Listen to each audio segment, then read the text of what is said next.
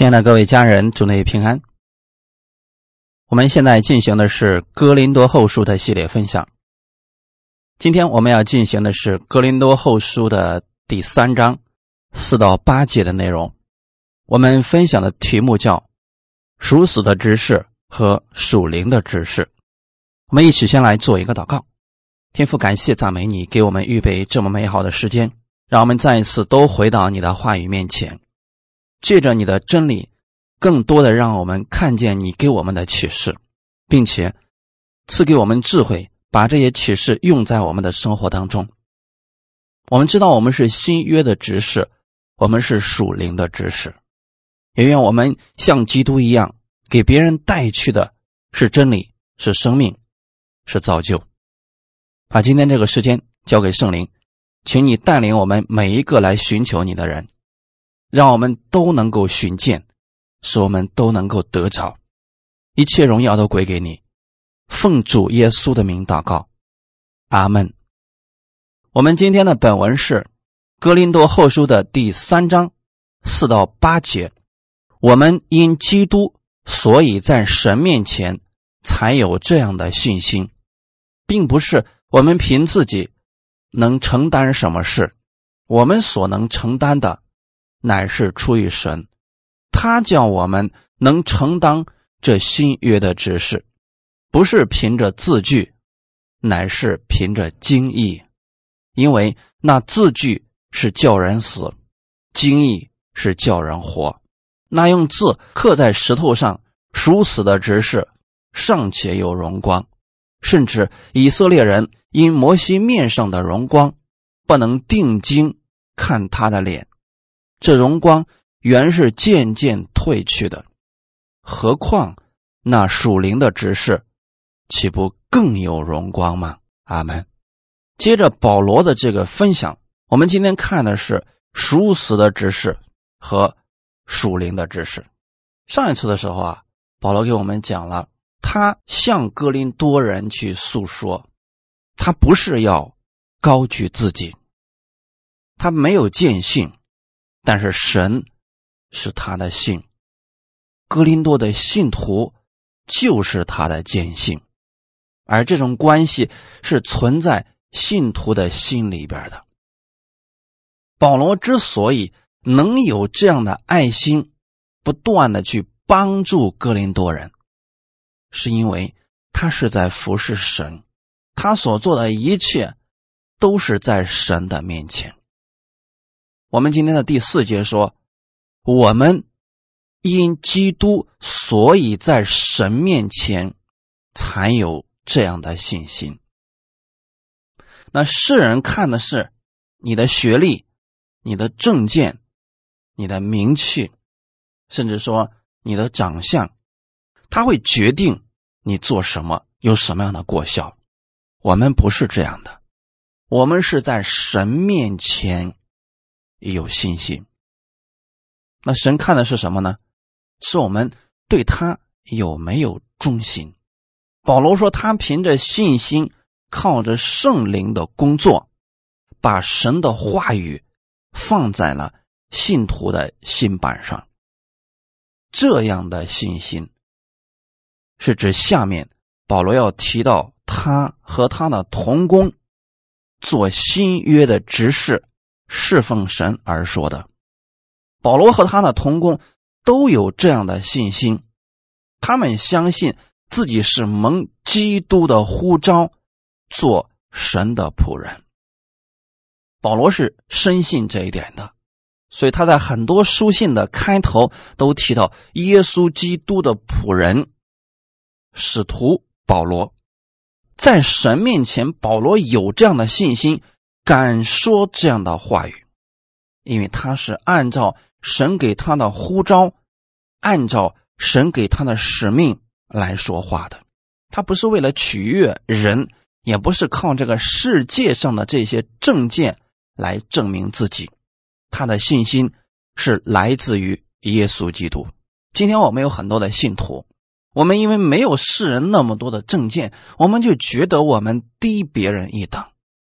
似乎在那些有名有位的人面前，我们说话都没有底气一样。但请你记得，你的底气来自耶稣基督。人们都说这是一个拼爹的时代，你的后台更硬，那背后支持你的、帮助你的、供应你的是创造万物的那位神，他是爱你的父。比起旧约的那些神的仆人们，保罗和他的同工们。更令人羡慕，更有荣光，这是我们心里边应该知道的。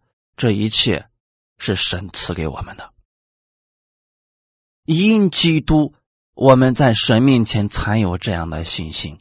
如果我们把基督拿开，我们不去讲耶稣以及他在十字架上给我们所做的，人一定会拿自己过去的成绩来夸口，以。自己是某个名目的门徒而夸口，但我们都不需要这些。我们是因着基督，所以在神面前有信心；因着基督的拯救，我们成为了神的儿女；因着基督的拯救，我们跟天父的关系和好了，我们被天父完全的接纳了，我们成为了君尊的祭司。我们是圣洁的国民，我们今天还是基督福音的使者。这一切是因着耶稣，所以都发生了改变。哥林多后书的第五章十七到二十节：若有人在基督里，他就是新造的人，旧事已过，都变成新的了。一切都是出于神。他借着基督使我们与他和好，又将劝人与他和好的职分赐给我们。这就是神在基督里叫世人与自己和好，不将他们的过犯归到他们身上，并且将这和好的道理托付了我们。所以，我们做基督的使者，就好像神借我们劝你们一般。我们替基督求你们与神和好。透过这段经文，你可以看出来，因着基督的拯救，所以你不一样了。因着基督的拯救，你现在是新造的人，在基督里你是新造的人，旧事已过，都变成新的了。什么意思呢？你过去在这个世界上的一切，都被神更新过去了。你现在相信了耶稣，神看你就像是他的儿子一样，就像耶稣基督一样来喜悦你了。这一切是出于神，是耶稣在十字架上为我们所换来的。因着耶稣十字架的拯救，我们跟他已经和好了。我们跟天父之间再也没有间隙了，并且呢，因着耶稣的拯救，他把这与人和好的职分也赐给我们。而保罗现在使用的就是这个职分，劝人和好的职分，与神和好，与人和好。所以神的职分可能会有很多。但是一定离不开这个中心，就是和好的之分。阿门。神在基督里叫世人与自己和好，不将过犯归到他们身上，并且将这和好的道理托付了我们。托付了我们的意思就是，我们今天每一个人，我们都可以去传扬耶稣基督在十字架上所成就的完美之功。我们是可以承担。这新约的指示的，下一节第五节说，并不是我们凭自己能承担什么事，我们所能承担的，乃是出于神。这里的意思是，保罗不是凭自己的能力、身份、才干来担当职分，我们能够承担这新约的指示，完全。是神的恩典，是神呼召保罗成为福音的使者，目的是要传福音。很多人说保罗有知识、有文化、哎，有经历呀。其实这个不正确。神呼召我们，让我们去传福音，并不是因为我们有才能了，神才呼召我们。是神先呼召了我们，然后把各样的才能赐给我们，让我们去做工。耶稣节选的十二个门徒，大多数的人没有什么才能去传福音的，神都是先呼召他们，然后把能力给他们，借着圣灵来更新他们，结果他们就有了能力，有了才干。去做事情了，所以今天你不要灰心，你不要说我很多事情都不如别人，我没有能力、没有才干、没有口才等等，这一切都是神所赐的。所以你要把焦点放在神的话语上，多去默想神的话语，神会把智慧、才干、能力、口才都赐给你。对吗？摩西去找神的时候，他说：“我是拙口笨舌的。”神说：“谁造了人的口呢？”意思就是我能赐给你口才、智慧，让你去说当说的话语。我们以为智慧和才干就是见什么人说什么话，不是这样的。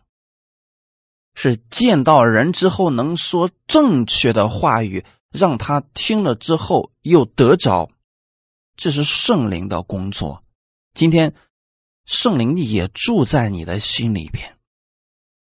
当你愿意去承担着新约的执事的时候，神愿意把各样的智慧、恩赐都赐给你，让你去给别人带来和睦的信息。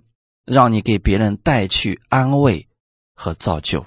我们先来看一下，现在保罗对旧约的执事和新约的执事做了一个对比。旧约的执事是什么样子的呢？第六节，他叫我们能承当着新约的执事，不是凭着字句，乃是凭着经义，因为。那字句是叫人死，经义是叫人活。这里就提到了旧约的知识和新约的知识。旧约的知识是靠着肉身的宗族关系，也就是我们所讲的血脉关系。在旧约的时候，你要想在圣殿里服侍神，不是看你的才能，而是看你是属于。哪个支派的？只有立位支派的人才有资格在会幕里边侍奉。你只要出生出来时候立位支派的，身体健康啊，没有什么问题，好，你就可以在会幕当中任职做祭祀，也是一样的，是凭着肉身为亚伦的子孙，你就可以成为祭司。民数记的第三章五到七节，耶和华小谕摩西说：“你使立位之派进前来，站在祭司亚伦面前，好服侍他，替他和会众在会幕前守所吩咐的办理账目的事。”透过这段，你可以看出来，立位支派亚伦的后裔。可以去服侍神，别的支派你没有这个资格。不是说别的支派做不了这个事情。你说在会幕当中杀个羊献祭，或者说在圣所里边经营那个灯台，这些事情谁都可以做。换个饼，谁不会做呢？但其他支派你没有这个资格，因为你的派不是这个，你的支派不是这个，按着血脉和支派，你才有资格去做事情。那如果按照旧约的这个方式来的话，保罗和他的同工们全都不符合条件。那保罗说这些的目的是什么呢？因为有很多其他的假的使徒带着推荐信、带着名目的签名到了他们的教会，人家拿着这个说：“你看，我们有推荐信啊，我们有名目的签名。”他们靠的是什么呢？实际上还是属于旧约之下的这种血脉和支派的关系。那我跟某个牧师是有连结的，所以呢，我现在过来，你都知道啊，我们也是有能力的。他想透过这些来证明自己有资格进入这间教会来服侍，这就跟旧约的时候亚伦的子孙和利未支派的。他们只要有这个身份，那就好了。那后面很多事情就变得容易了。那保罗既不是亚伦的子孙，又不是利未人，按照摩西的律法，他是没有资格去服侍神的。但是，若是按照新约的条例，这一切就不一样了。新约之下是按照神的呼召。和神的恩典，他们就有资格能承担这新约的指示了。路加福音第三章七到九节，路加福音的第三章七到九节，约翰对那要出来受他洗的众人说：“毒蛇的种类，谁指示你们逃避将来的愤怒呢？你们要结出果子来，与悔改的心相称。”不要自己心里说有亚伯拉罕为我们的祖宗。我告诉你们，神能从这些石头中给亚伯拉罕兴起子孙来。现在斧子已经放在树根上，凡不结好果子的树，就砍下来丢在火里。他们施洗约翰在传福音的时候，对当时的。犹太人，也就是在律法下的那群百姓，说毒蛇的种类，谁指示你们逃避将来的愤怒呢？施洗约翰在对他们说这些话的时候，他们是知道自己确实犯了罪，因为他们有神的律法，却不遵守神的律法，违背神的律法很多年，甚至很多人藐视神的律法，在他们的心里边没有爱。虽然他们有职分，但是他不做这个职分的功用。那旧约的时候的祭司是人带着问题、带着罪、带着祭物来，祭司最后给他们献完祭之后，是要告诉这献祭的人：因着你所献的祭物，你已经被神悦纳了。这是旧约之下的人。即便是祭司，他也要去做和睦的工作。但现在施洗约翰来传道的时候，当时的那些服侍人员，只剩下定罪百姓、打击百姓。那肥的他呢，呃，笼络过来；那瘦的、弱的他不管，分门结党。这些事情在当时的时候非常的普遍。那这群人来受洗的时候，是约翰就指出了他们的问题，说：“你们要结出果子来，与悔改的心相称。”那这些问人为什么不愿意悔改？为什么能敢瞧不起别人呢？很简单，他们心里说：“我是亚伯拉罕的子孙，有族谱为证，你们不如我，你们不行。”我们是最正宗的，他们当时有这种心理呀。我想，可能今天你们跟一些犹太人打过交道的，你也知道，犹太人很多心里边也是有这种民族优越感。他们认为我们有神，所以我们就是比世人要强一些。这个，如果你是有信心的去看待神。看待自己的话，这是好事。但如果说你以此为夸口，反而去贬低别人，这是神所厌恶的。神不希望我们成为他的儿女就瞧不起世人。今天在恩典之下也是一样的，你不能因为你明白恩典了，就把律法下的人说的一无不是一无是处，甚至说世人都是魔鬼，这些说法完全不正确。神给你身份是让你知道你被神的恩典砸到了，你身上有神的恩典，让你去传福音给那些贫穷的人听，让你有能力了去帮助那些软弱的人。那施洗约翰来的时候啊，当时那些仗着自己有血脉和支派的那些人，他们就是去定罪别人。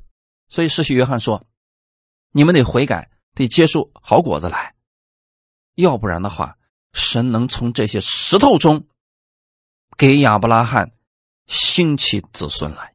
为什么呢？如果再不悔改，斧子已经放在树根上，不结好果子的树就砍下来丢在火里。”我们一直以为律法只属于犹太人的，其实今天有很多人也是活在自我的律法当中。比如说，他自以为是，藐视所有人，唯我独尊。其实这也是一种律法。那这段话语对他们来讲也是一样的，只是我们夸口的东西可能不一样。犹太人他们当时夸口的就是我们有亚伯拉罕。为我们的祖宗，就这一句话，外邦人就无话可说了。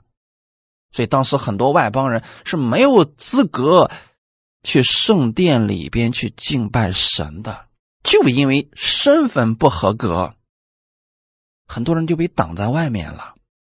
保罗今天在讲这个话的时候，是想告诉我们，这一切的墙都已经被推掉了。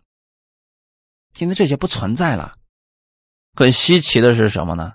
格林多人竟然又把这套理论给接收过来了，这不是走回头路了吗？格林多后书第三章第六节，他叫我们能承担着新约的执事，不是凭着字句，乃是凭着经义，因为那字句是叫人死，经义是叫人活。在这段经文当中，保罗所要强调的是新约的执事，不是凭着字句，乃是凭着圣灵。那过去有很多人对这段经文的解释是，字句呢，那就指的是经文表面的字面意思，而透过上下文，我们可以看出来，保罗指的可不是这个。很多人就说了，我们看经文不能光看这表面的意思，呃，要看到它的灵意，就属灵的含义。这句话是正确的。解释这一句的时候，这个就不太正确了。确实，耶稣所讲的话语有很多真理，它是有属灵的含义的，但并不是每一句话都有属灵的含义。有人说了啊，那为什么耶稣要走过这个村庄呢？这个村庄是不是有什么特别的含义呢？其实那只是耶稣传福音的一个路线而已。如果我们在凡事上每一句话上都去追求灵异的话，这种解经方式会出错的。一定要看上下文的。我们能承担新约的指示，不是凭着律法的字句，而是凭着圣灵的呼召。这就是这句话要表达的意思。所以说，我们看，根据上下文，根据当时哥林多教会所发生的问题，我们可以看出来，保罗是以摩西的律法和圣灵做了对比，这也就是新旧约两种指使最重要的差别所在。当人们不正确的引用律法的时候，把它当成一套规条来遵守，就会叫人死。我不知道这样讲大家能理解吗？今天也有很多的摩西律法一样的东西出现，但如果让人去遵守这些来取悦神，就会给人带来死亡。我们来看一段经文，《加拉太书》第三章十到十三节，《加拉太书》的第三章十到十三节。凡以行律法为本的，都是被咒诅的，因为经上记着，凡不常照律法书上所记一切之事去行的，就被咒诅。没有一个人靠着律法在神面前称义，这是明显的，因为经上说，一人必因信得生。律法原不本乎信，只说行这些事的就必因此活着。基督既为我们受了咒诅，就赎出我们脱离律法的咒诅，因为经上记着，凡挂在木头上，都是被咒诅的。阿门。凡以行律法为本的，都是被咒诅的。这句话是什么意思呢？你要看上下文，就是今天你明明有圣灵。有基督的话语可以遵守，你需要把基督的东西放在一边，你重回了旧约之下，让人去行律法来取得神的赦免，取得神的悦纳，这是被咒诅的。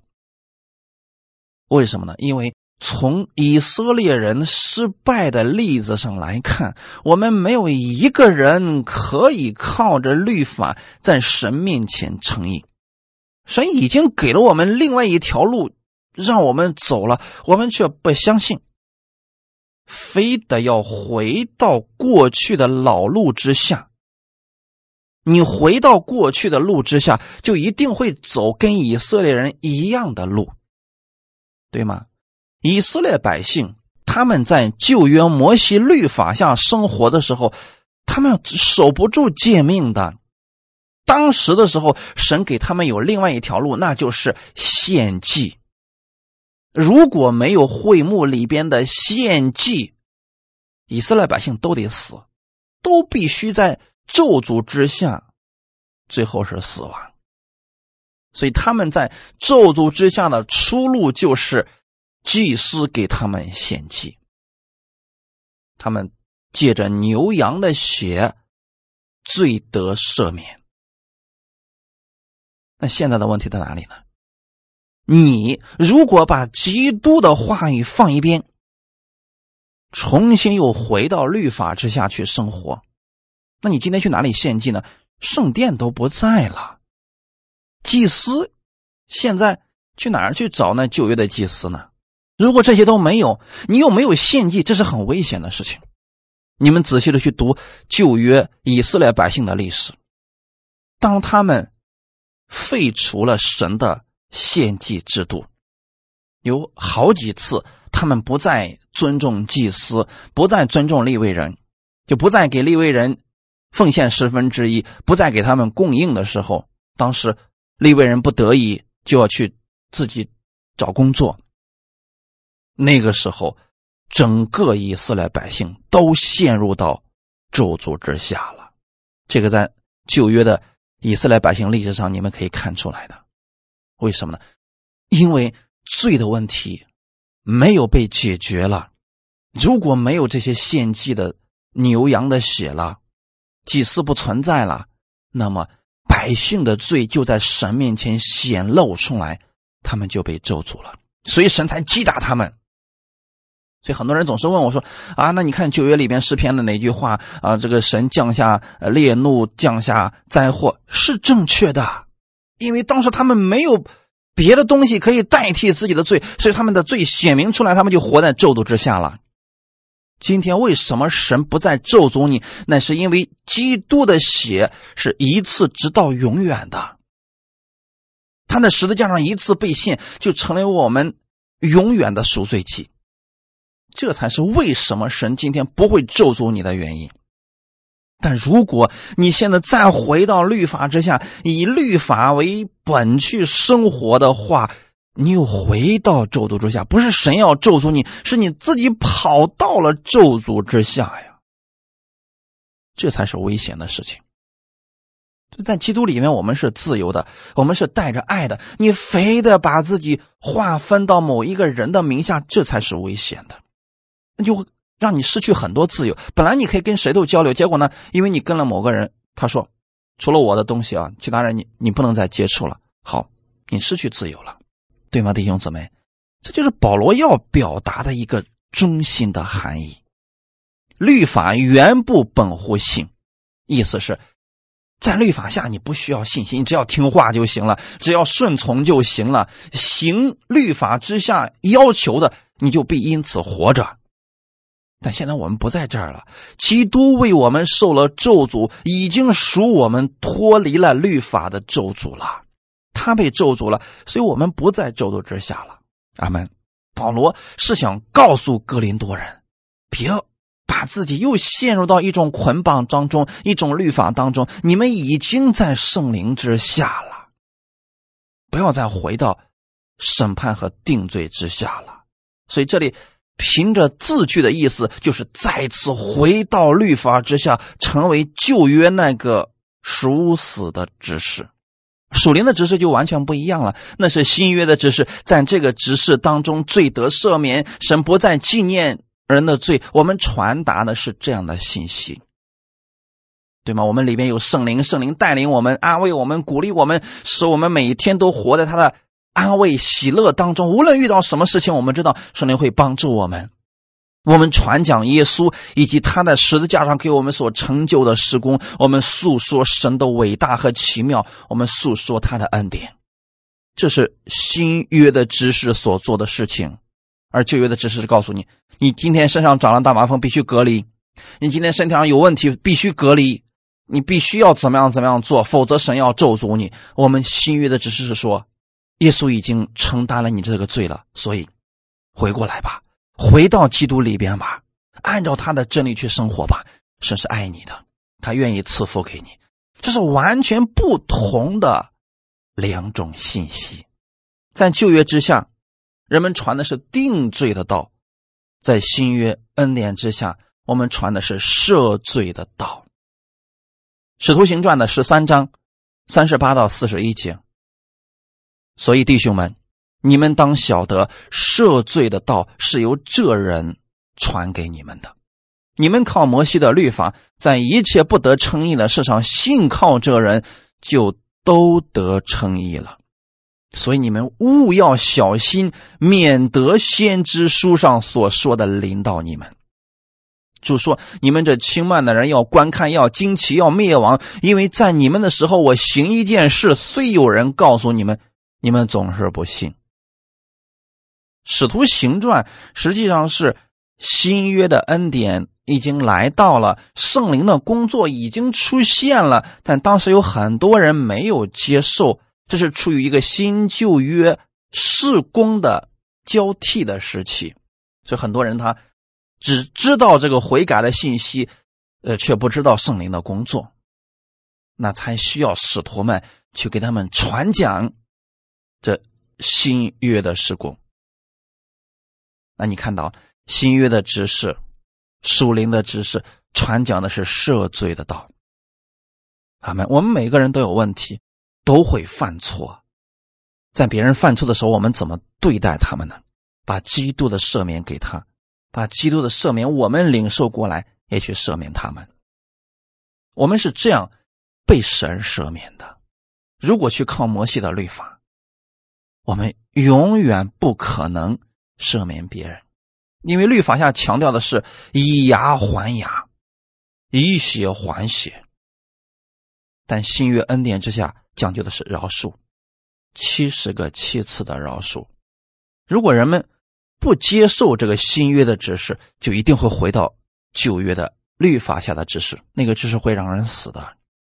所以有很多人。他们听到的都是旧约知识所带来的信息，他们感觉自己被定罪了，因为他们听完之后觉得自己满身都是污秽，一无是处，神不接纳他们。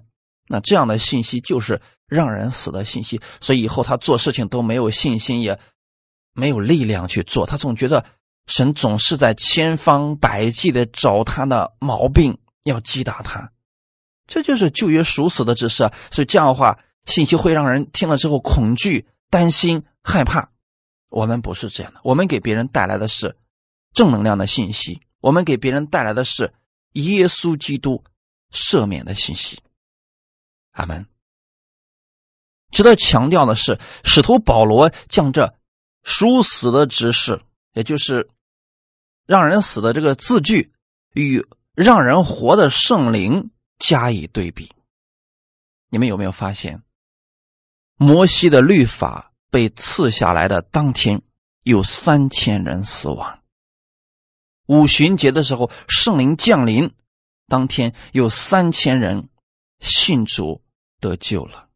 这就是完全不同的两种施工，完全不同的两种结果。我们总是在强调说，你信的正确了，你的生活就正确了。当你看到一些人狂妄自大、目中无人，实际上是跟他所领受的信息是有关系的。如果我们领受了正确的信息，这个人会谦卑下来，他会觉得别人比自己强。使徒保罗是这样的，保罗的同工们也是这样的，这就跟哥林多人完全不一样了。哥林多人真的是目中无人呐。所以他们去评论保罗、论断保罗，那就是因为他们听的信息出现了问题。所以保罗从根儿上要解决他们这些问题。说那个字句叫人死，是指他们引用了不当的摩西律法，把律法的功用给用错了，用这个来定罪别人、定罪其他人，这才是问题啊！所以今天我们千万不能用错了律法。律法是给我们的，不是让你去定罪别人的，让我们知道我们在律法下，我们真的也呃没有什么可夸口的。这是律法的功用，对吗？当把律法拿走之后，人就变得狂妄自大了，因为他不觉得自己有问题嘛。所以今天律法的功用一直都还在的。当你想去定罪别人的时候，请你把。摩西的十十诫拿出来对照一下，你就知道你有没有资格去定罪别人、审判别人了。今天为什么有那么多的人敢去狂妄自大的审判别人？说啊，只有我讲的是正确的，其他人都是错误的。他们凭什么说这个话呢？你把十诫给他，他就不会再说这个话了，对吗？所以说啊，律法的功用今天依然还在。你不要用这个摩西的律法去定罪别人。因为如果错误的引用了摩西的律法，人其实就是自以为意了。加拉太书第三章二十四到二十六节，这样律法是我们训蒙的师傅，引我们到基督那里，使我们因信称义。但这因信得救的理既然来到，我们从此就不在师傅的手下了。所以你们因信基督耶稣都是神的儿子。律法是我们训蒙的师傅，是这一关。你一定要过的。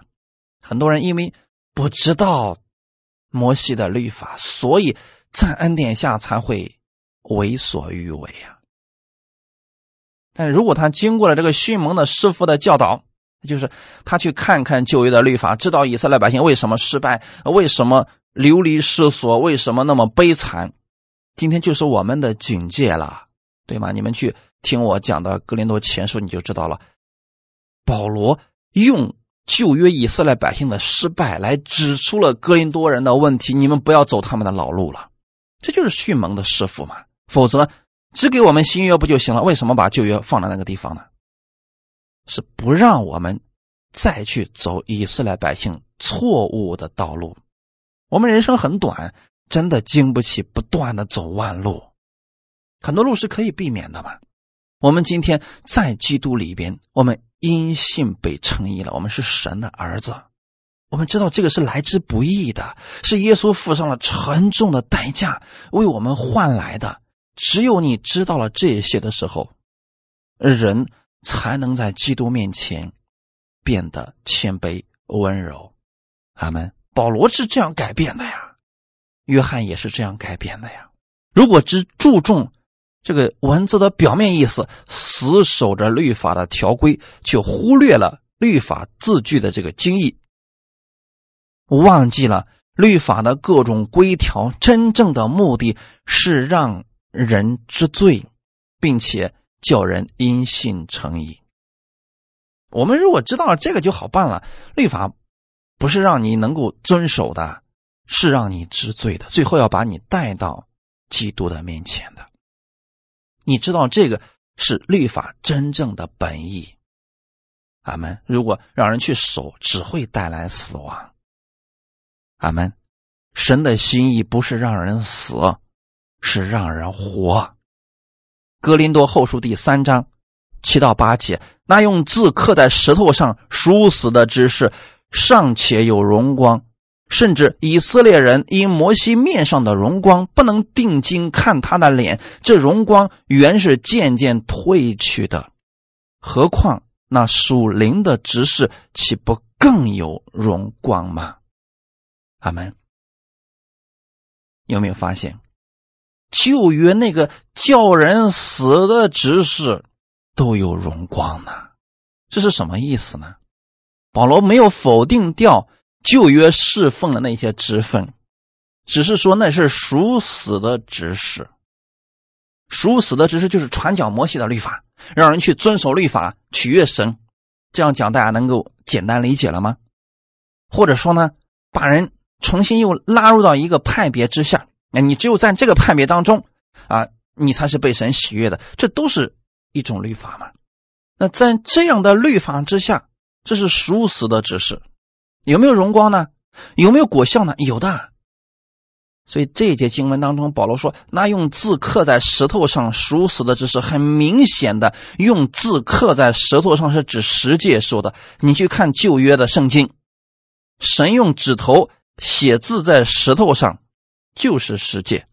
虽然律法的内容不仅仅包括十诫，但这里是用十诫来代表了全律法。”用字刻在石头上，只是述说了当时的一个事实。旧约世界，神自己用指头在石头上写字，摩西凿出来两块石板。当时的摩西就是那个旧约的熟死的知识，对吗？保罗在这说他是熟死的知识，因为他在律法之下，他讲的是让百姓去遵守律法。在旧约律法之下侍奉的人，他们不能进前来叫那敬拜神的人真正的脱离死亡，也不能除去人所有的罪。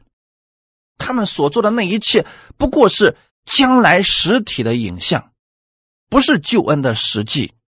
而我们今天是在实体之下，他们过去敬拜的，实际上就是现在我们所说的耶稣基督。所以，律法的目的是叫人知罪，最后去寻求那个真正的救主实体耶稣基督，但绝对不是让人靠着律法得救。如果有人今天让你遵守全部的律法，以此来得救，这个一定会让你死的。我们谁都遵守不了的，对吗？但是在旧约的这个属死的指示下，有没有荣光呢？就是它有没有作用呢？能不能对？百姓的行为起到一定的规范作用呢？当然是有的啦。律法够严苛的情况之下，百姓的行为是可以被规范的。历朝历代以下，你会发现每个国家都有它的律法，律法很严苛的时候，百姓的行为是可以被规范的。但是心里边的那个心，你又如何去规范它呢？所以说，今天很多在旧约律法之下的那些人。他们做事有荣光，也会发生神迹奇事，但是非常的少。如果你把自己划分到某个名目之下，你有没有喜乐呢？会有，非常的少，因为你限制了自己嘛。神依然荣耀了他的仆人摩西，整个旧约之下、律法下的侍奉都是以摩西为标准，虽然。摩西带领的那群百姓最后倒闭在旷野，他自己也死在旷野，并没有把当时的那群百姓带入迦南。但是神还是称他为他荣耀的、尊重的仆人。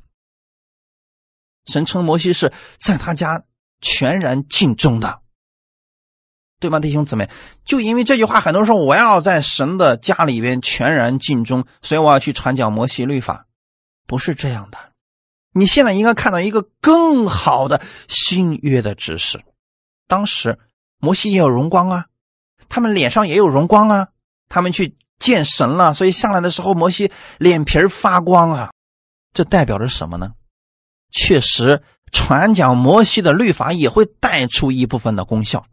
是的，所以我们不要否定掉了今天在旧约律法之之下的那些执事们的工作，也有工作的，我们认可，只是说跟新约的知识比起来，他们那个实在是太小了，就相当于说一根蜡烛所发出来的光，跟今天我们的 LED 的光一样，虽然两个都是光，但是这个光更好。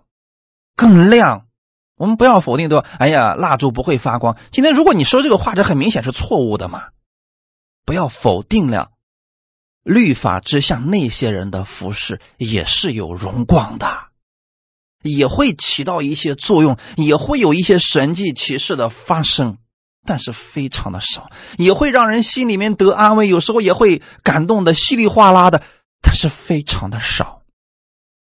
这是你要认可的啊。那么过去你们在律法之下一些年的人，如果你在下面待了待了一些年数，有有一些年数的人，你知道教会当中有一个神迹发生了，哎呦，很稀奇的事情。但是今天在恩典之下，你会发现神做这些事情很常见。以色列百姓因为摩西面上的荣光。不能定睛看他的脸，这荣光原是渐渐褪去的。这是一个故事。当时摩西亲近神之后，从山上下来，脸上有荣光，以色列百姓不敢见他，所以后来的时候，摩西要用一个帕子遮在脸上，跟以色列百姓说话。在这里，保罗做了一个解释，说：因为摩西面上的荣光是渐渐要褪去的。这是一种人眼所能看得见的属肉身的荣光。那后面那句话是什么意思呢？何况那属灵的执事岂不更有荣光吗？那你在哪里呢？你在新约之下，你是属于哪个执事呢？属灵的执事，千万不要属灵的执事去做属死的执事，你会把荣光让它消失的。你看。一开始神造亚当的时候，他身上充满了神的荣光。结果呢，他非得去吃那个分别善恶树上的果子，要进到那个殊死的执事当中，结果唰，荣光消失了。虽然后来的亚当也有智慧，也有一定的动手能力，但是跟之前没有犯罪之前的亚当比起来，差别实在是太大了。亚当失败了吗？那后面幕后的亚当来了，耶稣基督来了，他要把他的这个荣光赐给我们，让我们去做这属灵的知识。我们在新约之下，在恩典之下，我们领受的是耶稣基督里的职分，而不是亚伦的职分，而不是亚伯拉罕的那个肉体的身份。我们领受的是基督的职分，我们称为基督徒。阿门，哈利路亚！你看到摩西带领以色列百姓离开埃及，脱离了当时的那个肉体的死亡，但是他们的罪并没有被完全的解决。今天我们在耶稣基督里边，是无论里边和外面，所有的都被耶稣洁净了。我说的这个话语什么意思呢？摩西带领以色列百姓出了埃及，虽然他们的人、他们的身体出了埃及，可是他们的心里边依然想的是埃及的事情，他们侍奉的方式依然是埃及的方式。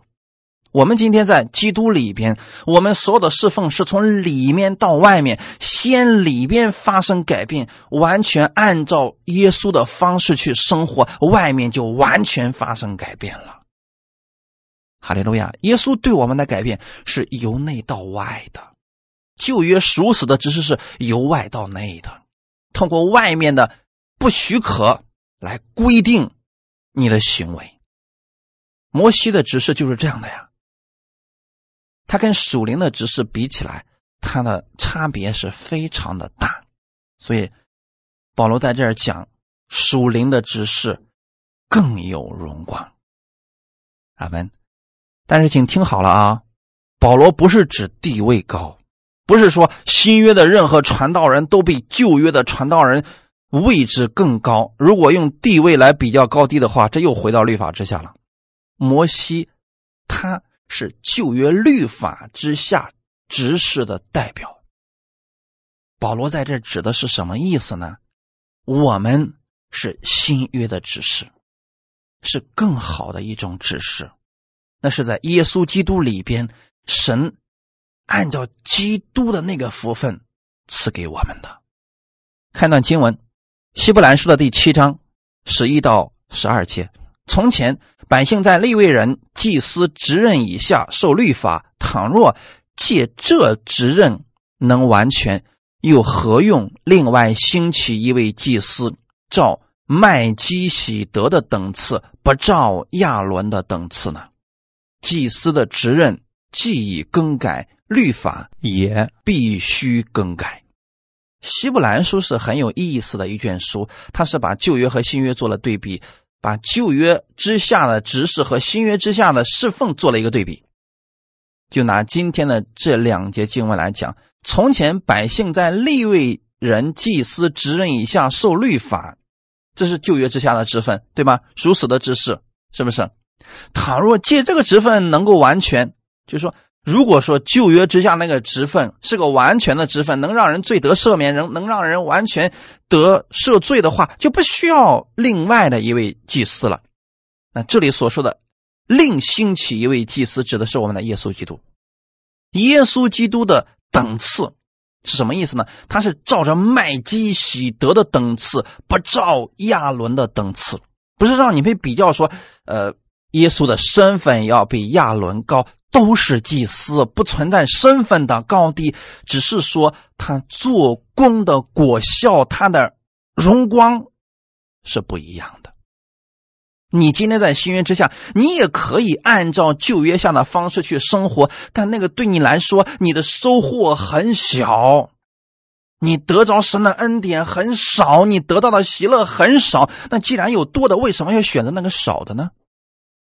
所以今天神是给你一个选择，你是选择旧约之下那种方式去生活呢，还是选择新约的下的方式去生活？你是愿意照着亚伦的那种方式去生活呢，还是愿意照着麦基喜德的等次？你自己做一个选择就好了嘛。所以其实保罗在这儿是要影射出格林多人的问题：你们到底是要把自己归到某一个名目之下呢，还是真的你愿意在基督之下，所有的弟兄姊妹都是？你的肢体呢？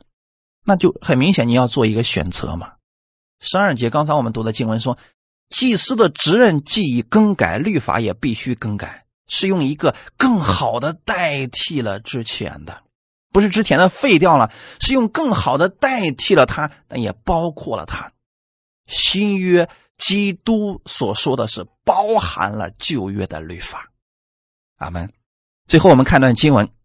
希伯来书的第七章二十八节，律法本是立软弱的人为大祭司，但在律法以后启示的话是立儿子为大祭司，乃是成全到永远的。